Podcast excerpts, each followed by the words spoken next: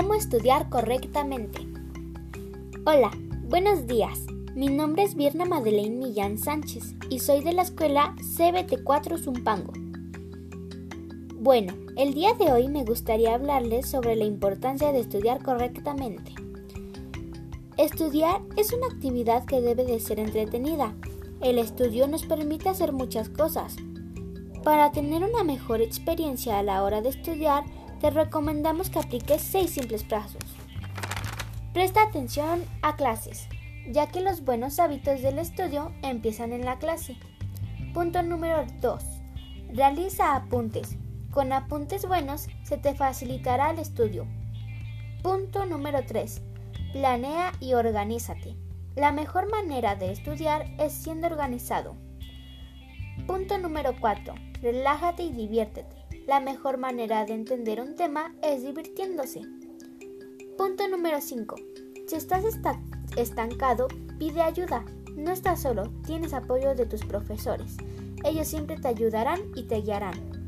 Punto número 6. Descansa.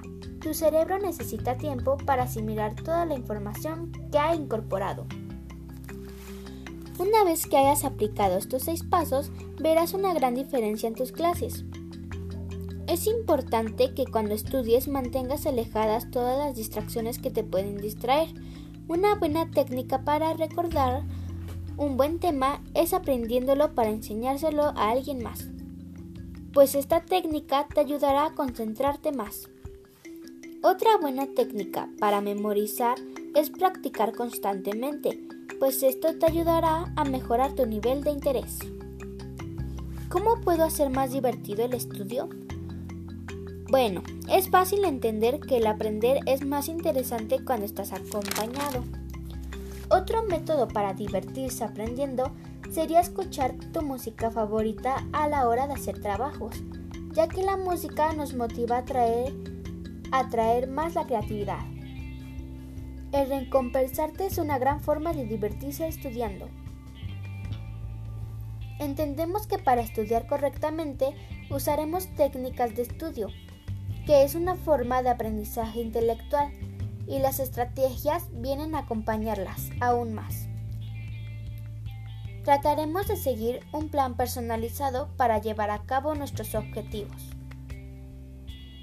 Es, es, importante contar con un método que nos ayude a organizar y, y claro los objetivos a mediano y a largo plazo. Para esta técnica tendremos en cuenta lo siguiente. Número 1. Distribuir la práctica del estudio. Número 2. Elaborar preguntas. Número 3. Intercalar diferentes materias. Número 4. Autoexplicación de los contenidos. Número 5. Realizar resúmenes. Número 6. Subrayar lo más relevante. Punto número 7. Apoyarse en dibujos. Número 8. Repasar el contenido. Distribuir la práctica del estudio se trata de trabajar desde la práctica en vez de la teoría. Ajustar nuestras horas de estudio, hacer y asimilar constantemente los ejercicios de algún tema relacionado. Generaremos conocimiento y confianza. 2. Elaborar preguntas es la forma de explicar en qué nos preguntamos por qué es así. Esta técnica es efectiva para crear respuestas y crear una visión muy firme de nuestros recuerdos. Número 3. Intercalar materias. Se refiere a estudiar dos o más temas relacionados o que se pueden complementar entre sí. Número 4. Autoexplicación es parecida a la elaboración de preguntas. Requiere que, lleguemos a una conclusión. Sepamos explicar el problema o teoría. Número 5. Resumen. Se trata de extraer en síntesis la información valiosa de un texto para quedarnos con lo esencial. Número 6. Subrayar. Descartaremos las partes del texto que nos parecen más relevantes. Número 7. Dibujos. Se trata de apoyarnos en imágenes que nuestros pensamientos relacionen para el material del estudio. Ayuda a organizar la mente, mejorando la comprensión y estimula el hábito del estudio. Punto número 8. Repasar el contenido. Se trata simplemente de volver a leer el contenido. Ya estudiando, cuando más revisemos unos apuntes, más fácil es retener el contenido. Otras técnicas efectivas podrían ser utilizar mapas conceptuales, apuntos recordatorios en pequeños papelitos,